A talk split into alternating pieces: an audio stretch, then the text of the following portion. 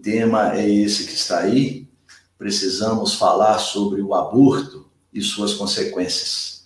Estamos naturalmente nos referindo ao aborto provocado. Meus amigos, esse tema é de fato um tema que gera polêmica, dúvidas, e o que nós pretendemos fazer é mostrar aquilo que a doutrina espírita tem como explicação para os diversos momentos em que nós, seres humanos, nos envolvemos em situações que às vezes fogem um pouco daquilo que a lei divina sempre é, é, proclama. Porque, com certa frequência, as manifestações em prol da legalização do aborto ocupam as manchetes na imprensa, sempre com argumentos embasados em dados estatísticos e considerando as vidas femininas que se perdem com os abortos clandestinos, os grupos defensores da legalização dessa prática ocupam os noticiários sempre que podem. Mas é importante nós entendermos que o aborto provocado, ele é quase comum em todo o mundo. Porque atualmente mais da metade da população mundial vive em países cujas leis permitem o aborto induzido por qualquer motivo. Muitos outros países, além destes, também permitem o aborto, mas em situações especiais, como o Brasil, por exemplo e pouquíssimos proíbem a prática em qualquer circunstância. Isto implica em um número alarmante de abortos. Em média, são mais de 50 milhões por ano em todo o mundo. No Brasil, a prática só é permitida em três situações: quando há risco de vida para a mulher causado pela gravidez, quando a gravidez é resultante de um estupro, e se o feto for anencéfalo, ou seja, com má formação cerebral. Esta última é, é, concessão é em razão de uma decisão do Supremo Tribunal Federal em 2012, há apenas nove anos atrás, que descreve a prática como aborto antecipado, ou melhor, como parto antecipado para fim terapêutico. Mais adiante, nós vamos analisar cada uma dessas situações. Mas percebemos que as religiões e algumas seitas, de maneira geral, proíbem ou não aconselham o aborto, salvo em casos específicos. Os argumentos que se utilizam são baseados na preservação da vida, o que é justo. Mas também se utilizam de ameaças e possíveis punições após a morte o que nem sempre são argumentos persuasivos ou não convencem, gerando apenas temor e dúvidas nos profitentes. Para o Espiritismo, a vida é um direito do ser humano em qualquer período de sua existência. Lá na questão 880 de O Livro dos Espíritos, Allan Kardec pergunta qual o primeiro de todos os direitos naturais do ser humano e obteve como resposta o direito de viver. E os espíritos continuaram na sua resposta. Por isso é que ninguém tem o direito de atentar contra a vida de seu semelhante, nem de fazer o que quer que possa para comprometer-lhe a existência corporal. A partir daí, a preservação da vida se torna um fator de maior importância. Então, não se trata de dogma, de proibição, ou de imposição de princípios, mas uma conscientização sobre o direito de viver. Mas algumas pessoas costumam argumentar que a ciência ainda não consegue comprovar a existência de vida no feto nos primeiros dias de gestação. Dizem que naquele período o feto é apenas um amontoado de células e não existe sequer o contorno de um corpo humano. Este argumento, inclusive, é motivo de controvérsia entre os próprios médicos. Porque alguns defendem que há vida no momento da concepção. Já outros acreditam que a vida só existe quando há atividade cerebral, o que acontece somente depois de algumas semanas de gestação. Então argumentam como dizer que é pela preservação da vida se ainda não se sabe se realmente existe vida. Pois bem, para nós espíritas, esta é uma questão resolvida. A resposta que os espíritos deram a Allan Kardec à pergunta 344 de O Livro dos Espíritos esclarece que a união da alma ao corpo começa na concepção e se completa por ocasião do nascimento. Disseram eles, desde o instante da concepção, o espírito designado para habitar certo corpo, a este se liga por um laço fluídico que vai se apertando até o momento do nascimento. E o espírito André Luiz, pela psicografia do Chico Xavier, explica em detalhes este processo da reencarnação naquela famosa passagem é, no livro Missionários da Luz, sobre a reencarnação de Segismundo. Lá ele diz que poucos minutos após o espermatozoide escolhido penetrar o óvulo, a ligação do espírito reencarnante se inicia, ligando-se o primeiro laço do perispírito àquele corpo em formação. Então, à medida que a célula ovo se multiplica, mais fios fluídicos do espírito vão se ligando. Então, os instrutores espirituais não deixam dúvida sobre a existência de vida desde o momento da concepção. Devemos também levar em consideração que na programação de uma reencarnação há um grande envolvimento de vários espíritos, dos construtores espirituais e até mesmo de entidades superiores que auxiliam naquele momento de formação para que tudo ocorra de forma a, a, a efetivar aquele nascimento.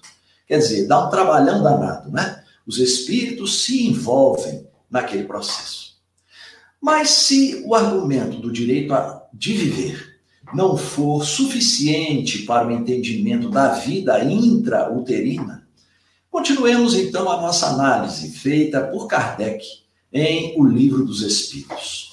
Em algumas questões mais adiante, o codificador fala especificamente do aborto. Lá na questão 358, ele pergunta se constitui crime a provocação do aborto em qualquer período da gestação. Os espíritos são enfáticos e dizem que há crime sempre que houver uma transgressão da lei de Deus. Disseram eles: uma mãe, ou quem quer que seja, cometerá crime sempre que tirar a vida a uma criança antes do seu nascimento, pois impede uma alma de passar pelas provas a que serviria aquele corpo.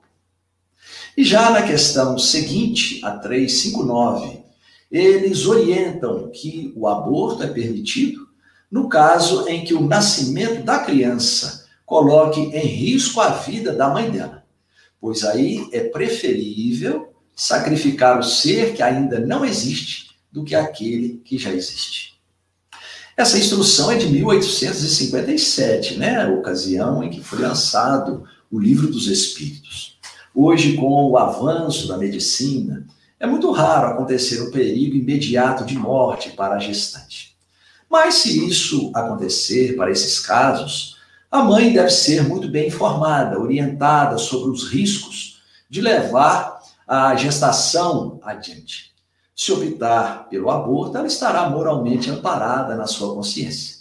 Se optar por correr o risco, por amor ou sacrifício, essa intenção é que será levada em consideração. Eu, particularmente, já ouvi relatos de mães que foram advertidas dos graves riscos em uma gravidez e que optaram por mantê-la. O neném nasceu e tudo correu bem. Mas, como espíritas, o nosso entendimento da vida não pode se circunscrever a uma visão materialista, limitada apenas aos problemas sociais e econômicos. Porque já sabemos que somos espíritos imortais, pré-existentes a esta encarnação, e que a cada etapa reencarnatória temos a oportunidade de nos aprimorarmos moral e espiritualmente. Por isso, entendemos que o aborto é contrário à lei da vida, à lei divina. É muito comum acreditarmos que existe um julgamento para todas as ocorrências em nossa existência. Tudo que fazemos será julgado em determinado momento. Isso acontece porque o nosso atavismo religioso ainda é muito forte. Trazemos a ideia de um Deus quase humano, com sentimentos de vingança, ciumento, tendo preferências por este ou aquele povo, e que pune os transgressores até mesmo com penas eternas. A doutrina espírita mostra que Deus é amor e que proporciona às criaturas tantas oportunidades quantas forem necessárias para a sua ascensão. Mas, mesmo assim, aquele sentimento antigo de julgamento nos remete ao medo das consequências de nossas ações em futuras encarnações e até mesmo na atual. É claro que todas as ações geram reações, boas ou ruins, de acordo com cada caso. É a lei de ação e reação. No caso do aborto, existem consequências para esse ato, mas nunca é uma punição. É preciso que nós deixemos isso bem claro. Deus jamais pune. Deus é amor. Proporciona inúmeras oportunidades para que possamos todos nós corrigir os nossos erros. A própria reencarnação é uma grande demonstração desse amor divino nos proporcionando nascer de novo, para que possamos fazer melhor aquilo que fizemos de forma incompleta no passado. Que possamos agir de forma correta, devido à ação errada no passado. A lei é sempre de reparação, de reeducação e nunca de punição. E o que determina o grau de reparação é a intenção daquele ou daquela ou daqueles que estão envolvidos no processo do aborto. Porque todos os envolvidos, a mulher, o homem, é, o médico, o enfermeiro, assistente, anestesista e etc., todos responderão perante a própria consciência e terão que buscar oportunidades de corrigir o ato equivocado. Por exemplo, para alguém que não tem consciência de que o aborto é um ato criminoso, existem atenuantes atenuantes estas inerentes ao seu nível de entendimento. Ao mesmo tempo que, para alguém que tenha consciência de que o aborto é um crime, haverá também oportunidades de reverter o processo negativo daquele ato, mediante novas ações construtivas, mediante o trabalho no bem, os atos de caridade, de amor. Emmanuel diz que o mal só chega se o bem não chegar primeiro. E o apóstolo Pedro lembra que o amor cobre a multidão ou a imensidão dos pecados. Então, as ações de amor vão naturalmente cobrir, apagar, diminuir o impacto dos erros cometidos. Alguns argumentam que a dificuldade econômica é um fator considerado para se fazer um aborto. Dizem que existem famílias muito pobres, com muitos filhos, e mais uma gravidez é motivo de mais penúria, de menos recursos para a educação daqueles filhos. O aborto, nesse caso, argumentam, seria uma alternativa para se evitar maiores sofrimentos. O Espiritismo explica que riqueza e pobreza são provas necessárias à evolução dos espíritos. Diz Allan Kardec que a pobreza é uma prova dura e a riqueza uma prova perigosa. Os espíritos que reencarnam em famílias pobres já sabem as provas que irão enfrentar, a necessidade de passarem pelas limitações econômicas. E o aborto não é uma solução para se conter a miséria. E esta miséria é de responsabilidade do Estado, que deve tomar as medidas sociais para minimizá-la ou erradicá-la. Tem um fato muito curioso que vocês provavelmente já conhecem, que é contado pelo Divaldo Franco.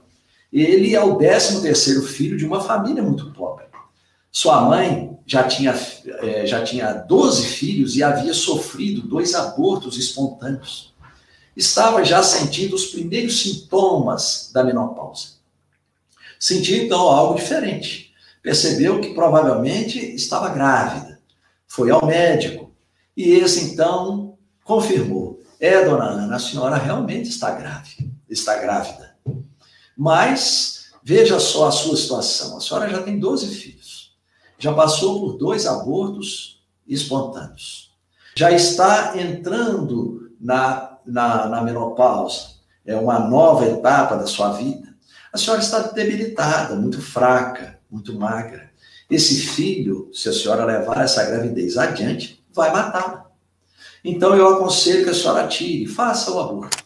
Tire esse filho para que a senhora continue cuidando dos outros. Então conta de Valdo que ela olhou nos olhos do médico e lhe disse com muita serenidade, doutor, eu jamais matarei o filho. Se eu tiver que morrer para dar a vida a esse filho, eu farei. Então foi assim que nasceu Divaldo Franco. Diz ele que tem um carinho, um amor incondicional por esta mulher, pois ela foi a responsável por permitir que ele pudesse, nesta encarnação, fazer o que tem feito. Mas é claro que não se deve colocar filhos no mundo indiscriminadamente. Nós somos seres racionais. Sabemos que não fomos criados apenas para a procriação. Por isso mesmo, o ser humano desenvolveu métodos que podem evitar a gravidez. Por isso é preciso também usar o bom senso e planejar a família que se pretende ter. Porque não é simplesmente evitar filhos ou deixar que nasçam. É preciso planejar. Esse planejamento passa pela certeza do número de filhos que se pretende ter do amparo econômico que lhes pode proporcionar, da educação, pelo exemplo, com presença constante, pois muitos pais são ausentes, delegam a educação dos filhos a terceiros. E podem ter certeza, o que os filhos querem é muito mais a atenção e compreensão dos pais do que simplesmente os bens materiais, riqueza ou qualquer tipo de herança. Por isso, existem os métodos contraceptivos, para que possamos utilizá-los de forma equilibrada, planejando a família que queremos ter. Mas nem todos são adequados devido à característica abortiva que apresentam. É o caso do DIU e da pílula do dia seguinte. O DIU ainda é motivo de controvérsia entre os próprios médicos, porque alguns alegam que por ele possuir substâncias é, como o cobre, por exemplo, ele funciona como um espermicida, ou seja, mata os espermatozoides antes da fecundação do óvulo. Mas tem outros que acreditam que ele não, não faz isso, não impede que haja a fecundação. E aí, se houver, a, a, a gravidez não progride, porque o próprio DIU impede a fixação do óvulo no útero, o que o torna abortivo. Então, se for possível, é melhor não usá-lo. Mas a gente sabe que existem casos em que a mulher não suporta outro tipo de contraceptivo. E aí é importante ouvir a opinião do médico.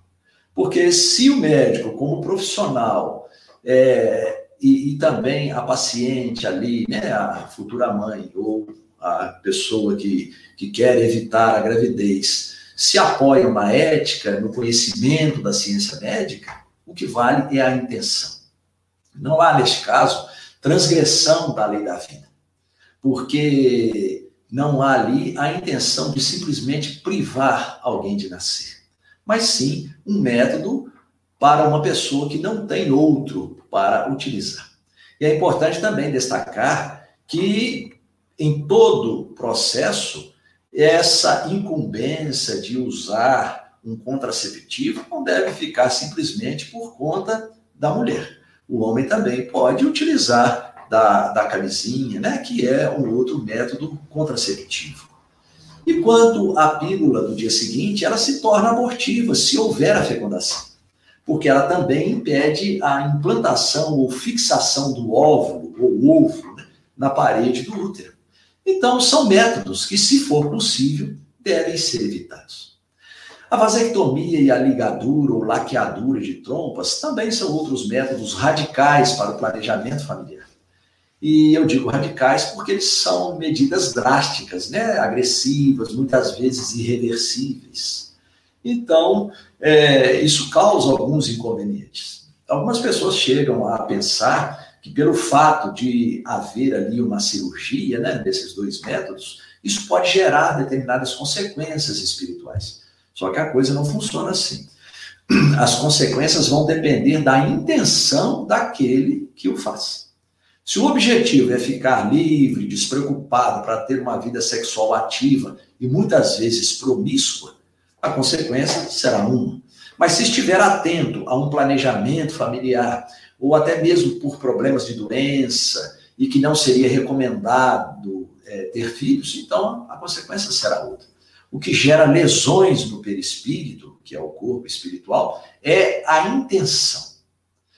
Mas é aquele caso, né? Se já que existem outros métodos de controle da natalidade menos traumáticos, é preferível a utilização desses, evitar os métodos radicais. Nós vimos também que a lei brasileira permite o aborto é, no caso de estupro. Esse é, de fato, um assunto polêmico. Mas o que temos que pensar, em primeiro lugar, é que nós, seres humanos, não geramos a vida. Nós só geramos os corpos. É o espírito que possui a vida. E o corpo é a expressão do espírito. Portanto, aquela criança que foi concebida por um ato brutal como o estupro, é um espírito que já existia e que vem reencarnar naquele corpo em formação.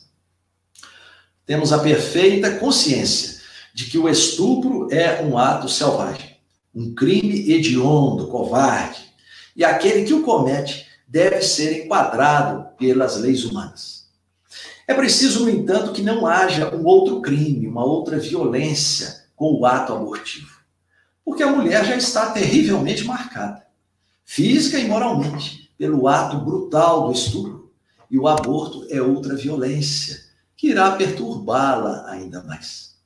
O espírito que reencarna nessa condição, ele sabe previamente o motivo de enfrentar tal prova.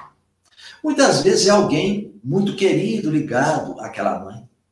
É um ser amado do passado que agora retorna para proporcionar conforto, amparo àquela mulher que sofreu essa grave violência que nós podemos considerar como uma expiação, o estupro aos nossos olhos, é um ato odiento.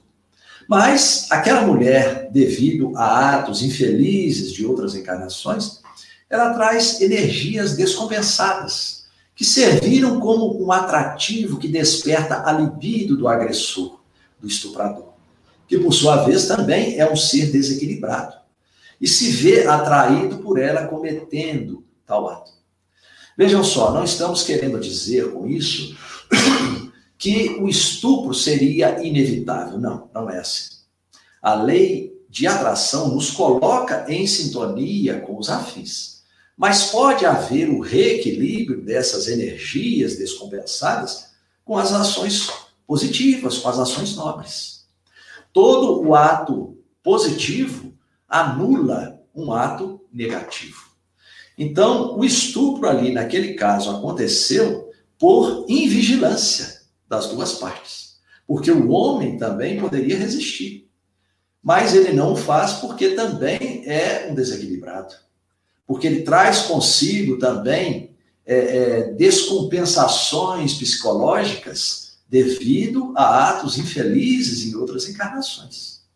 Vai enfrentar futuramente reencarnações e também expiatórias, até que alcance novamente a harmonia, é, é, do, integral, psíquico, moral, e possa agir de forma a valorizar a vida, protegendo e amando. Então, deixando bem claro, o estupro não está na programação divina ou na programação de uma reencarnação. Ele acontece devido a circunstâncias de invigilância, de atrações ma magnéticas entre um e outro, mas poderia ser evitado sim.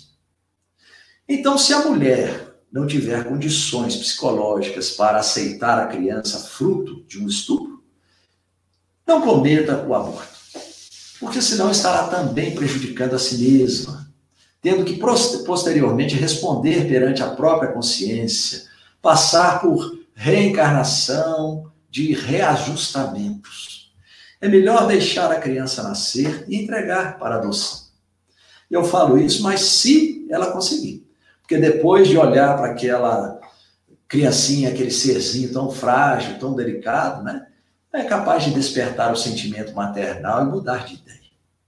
E é importante destacar também que casos de estupro seguido de gravidez são muito raros. Acontecem, mas não são tão comuns. Uma outra questão que foi decidida pelo STF, como eu mencionei anteriormente, é a concessão do aborto para os casos de anencefalia. É sempre bom lembrar que as leis humanas são imperfeitas e que a cada avanço da humanidade elas são modificadas e adequadas a cada momento.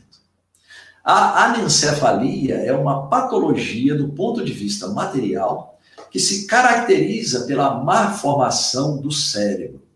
A criança nasce com essa má formação e vive pouco tempo.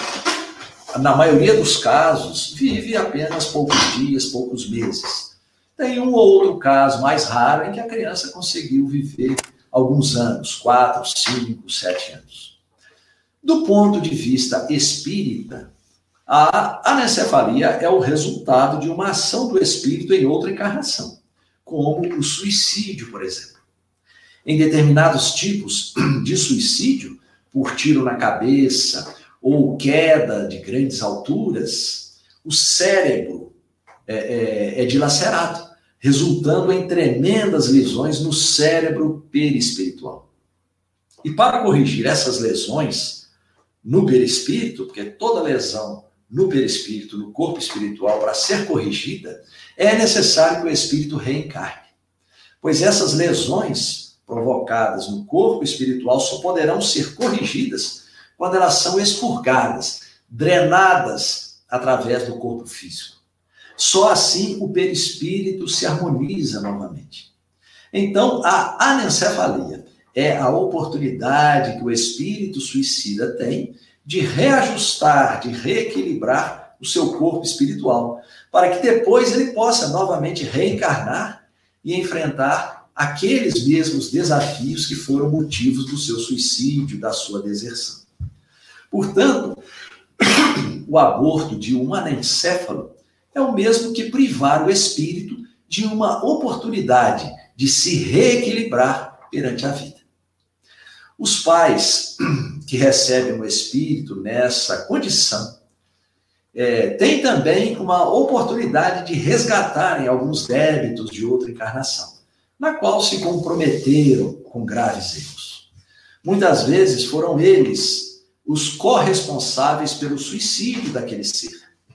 Então, o amor que irão dedicar a esse ser agora, o sacrifício, as dificuldades que enfrentarão são concessões da providência divina para que retornem ao caminho da felicidade. Porque com esse com esses atos de amor, eles estarão desenvolvendo o amor em si mesmos. Estarão amando um ser que traz características que nem sempre são aceitas pela grande maioria. Porque quando nós pensamos na dor, no sofrimento físico e moral, nós encaramos isso como inconvenientes. Mas do ponto de vista espiritual, são excelentes motivadores para o espírito. Allan Kardec examina também os abortos espontâneos. Nós vamos rapidamente falar sobre eles, porque as suas causas são várias. Os instrutores espirituais dizem que eles representam uma prova para os pais. Naturalmente, são aqueles pais que menosprezaram a paternidade ou a maternidade no passado, em outra encarnação. E agora, ansiosos por receberem filhos, são frustrados nos seus sonhos. O desejo ardente de serem pais, a necessidade de amar, a sinceridade em seus propósitos vai reverter aquela situação. E muitas vezes, após algumas tentativas frustradas, eles conseguem realizar tal desejo. Conseguem agasalhar um novo ser como um filho querido. Dizem ainda os espíritos que muitas vezes as imperfeições da matéria são motivo, é, são causa de um aborto espontâneo. Mas é claro que as desarmonias e os débitos do espírito reencarnante também são determinantes para isso. Às vezes, um espírito de um nível moral inferior, um espírito ainda um pouco atrasado do ponto de vista espiritual, é, é, causa essa dificuldade na formação de um novo corpo. É então o obstáculo material que se impõe àquela reencarnação. Eles precisam, às vezes, desse processo, algumas vezes, para que possam adequar o seu corpo espiritual, o seu perispírito, àquela nova condição de reencarnante. De outras vezes também, é o espírito reencarnante quem desiste e abandona o corpo que está se formando.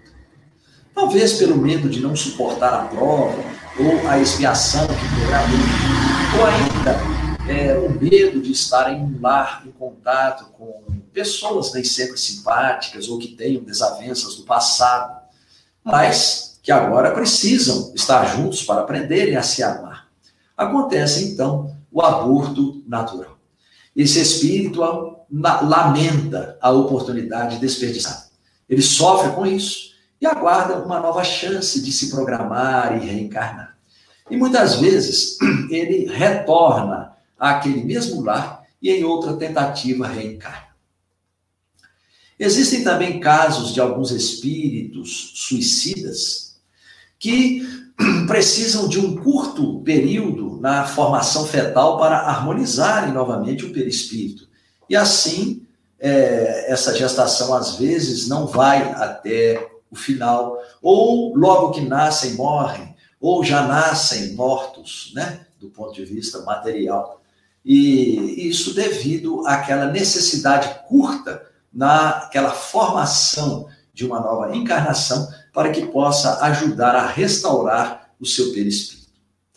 Mas falando novamente sobre o aborto provocado, é importante nós agora pensarmos na situação do espírito que é arrancado abruptamente do ventre materno e tem a sua reencarnação interrompida.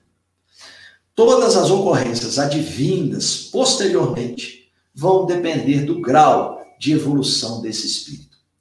Por exemplo, se é um espírito mais elevado moralmente, assim que recobrar a sua consciência, e isso varia de caso para caso, alguns espíritos é, recuperam essa consciência mais rapidamente do que outros, ele então irá agir de modo a se preparar para uma nova encarnação.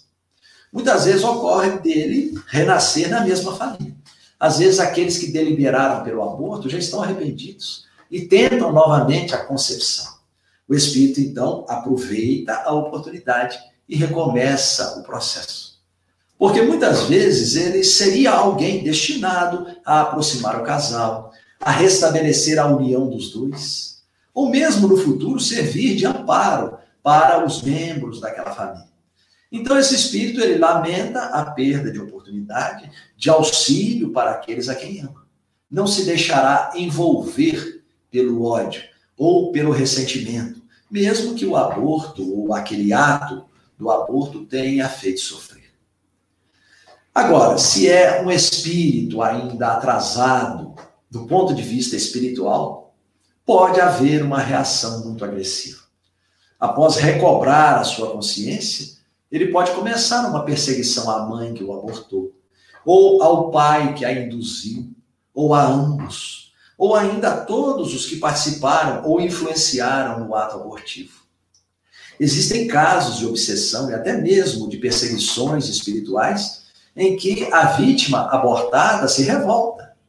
Em casos mais graves, o espírito se vincula à consciência culpada dos envolvidos e se imanta psiquicamente, fluidicamente, de tal forma que passa a viver como um parasita fixado no corpo espiritual daqueles que apresentam a consciência culpada. São é, é, casos graves de obsessão, de perturbações, levando aquele obsidiado, aquele que sofre essa influência, a ter mesmo desequilíbrios físicos e doenças materiais das mais variadas. Porque a consciência, meus amigos, sempre irá cobrar um ato contrário à lei de harmonia da vida, de forma consciente ou inconsciente. E principalmente no ato do aborto, os envolvidos carregarão essa culpa. Por mais que pareça que alguém que tenha cometido um aborto viva feliz, sem arrependimento, demonstrando alegria e bom humor, em determinado momento da vida, quando a idade se torna mais avançada, os pensamentos de reflexão sobre a própria existência irão remeter ao passado. Então vem a culpa, vem às vezes o desespero. E isso cria um campo propício para as entidades revoltadas agirem. Começam então a influenciar com pensamentos negativos, levando à depressão, a transtornos psíquicos, enfraquecendo as defesas do organismo físico, deixando-o propenso a doenças de vários níveis. Mas eu volto a dizer, tudo isso depende do grau de culpabilidade daquele ou daquela ou daqueles que deliberaram pelo, é, pelo aborto provocado. A mãe que praticou um aborto ao desencarnar, ela vai apresentar em diversos níveis, de acordo com esse grau de responsabilidade, distonias energéticas. E essas distonias, mesmo é, com a utilização das técnicas terapêuticas do mundo espiritual, é, para eliminá-las ou reequilibrá-las, muitas vezes só podem ser reequilibradas em uma próxima reencarnação de natureza expiatória. Eu volto a dizer, a expiação não é uma punição, mas sim um método de eliminação das desarmonias mais profundas do perispírito para a periferia do corpo físico. É a oportunidade regeneradora que o espírito recebe para restaurar o próprio equilíbrio. Então, na próxima encarnação, é, poderão surgir algumas deficiências no organismo feminino. Essas deficiências são resultado da higienização do perispírito, que expurga através do corpo físico os males ou desajustes que o corpo espiritual carrega. Assim, a mulher pode reencarnar com um novo corpo propenso a doenças recorrentes, é, de formas variadas, né? muitas vezes traz a esterilidade, a frigidez, o câncer. Mas também o homem envolvido no processo, que é o mentor intelectual do crime, que muitas vezes foge do compromisso da paternidade e pressiona pela força física ou mental para que a mulher realize o aborto, ele também responderá pelos seus atos ou pela sua omissão por ser o manipulador da indução ao aborto, o seu chakra coronário, né, que é no alto da cabeça, ele se desarmoniza e gera energias de baixa vibração, o que também atrai entidades que é, respiram nessa mesma faixa de frequência. Estabelece-se ali também processos obsessivos. Com isso, desequilibra-se outros órgãos do seu organismo físico gerando doenças e, e o que traz também para ele uma descompensação psíquica. Por isso é necessário uma nova reencarnação. Se esse indivíduo não conseguir, na atual encarnação, através do arrependimento, através dos atos de amor, de caridade, de, dos atos benéficos, com relação também a outras pessoas, não conseguir o seu reequilíbrio, ele poderá renascer com algumas, é, é, algumas dificuldades no seu aparelho reprodutor, pode ser também portador da esterilidade, de distúrbios hormonais, de algumas moléstia, moléstias testiculares e outras mais. Então, nós voltamos a dizer que todas essas ocorrências, elas vão depender da intenção e da responsabilidade de cada um. Deixando bem claro, não existe punição na lei divina. Todos os atos de amor, de esforço no bem, visando o crescimento, diluem o karma e amenizam as dores. Aqueles que se envolveram no crime do aborto e já se arrependeram, o que é uma condição essencial, podem começar agora o trabalho de regeneração perante as leis cósmicas. Podem começar a amar. É preciso iniciar esse processo de reequilíbrio psíquico, moral, aprendendo a se amar, livrando-se da culpa. Não alimentar a culpa pelo ato cometido, porque já houve o arrependimento. O amor a si mesmo passa pela valorização de si próprio. Quem se ama se valoriza, investe no conhecimento, no cuidado pessoal, na disciplina em todos os níveis Seja no alimentar, no dormir, no falar, no pensar, no se expressar, na escolha das companhias. Então é preciso aprender a perdoar-se, porque Deus já perdoou. Esteja certo de que os nossos erros devem ser encarados como experiências para os acertos futuros. Somente errando é que crescemos. Por isso, o arrependimento é o primeiro passo para a regeneração, porque nos leva a rever o nosso comportamento e os nossos atos. Então, comece o processo da reparação realizando atitudes positivas, doando-se em favor dos menos favorecidos, dedicando um tempo às ações de benemerência se não puder mais conceber, ter filhos, se possível, adote. Muitas vezes o espírito abortado retorna naquela condição. Se não puder adotar, dedique algumas horas semanais a cuidar dos filhos abandonados em creches, nos orfanatos, ou aqueles que se encontram internados em hospitais, enfrentando dores e graves doenças. Aprenda a amá-los Proporcione-lhes alguns cuidados, momentos de alegria, de felicidade. Ajude-os a se sentirem valorizados, importantes. Se não for entre crianças, não tem problema. Seja mesmo entre adultos, entre os velhos desvalidos, ignorados e abandonados pelos familiares. Então, abrace a valorização da vida Defenda a vida. Filie-se a movimentos em favor da vida. Divulgue as ações que preservam a vida. Porque essas são contribuições essenciais para diluir o karma e harmonizar o espírito. Toda ação nobre, positiva, caridosa é um impulso vigoroso para o progresso espiritual.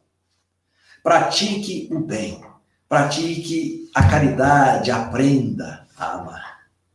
Chico Xavier tem uma recomendação belíssima.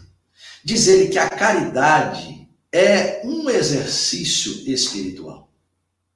Quem pratica o bem, diz ele, coloca em movimento as forças da alma.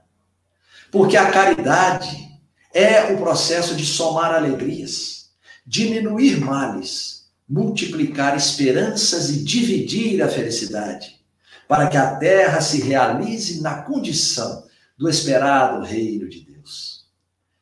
Esta a recomendação de Chico Xavier. Então, todos nós que cometemos os nossos erros de formas variadas, não vamos nos, é, é, nos fixar na culpa. Saibamos que o amor é a grande mola que impulsiona todos nós rumo ao amor divino. É esse amor que nos atrai e que nos faz sentido e que também nos faz compreender.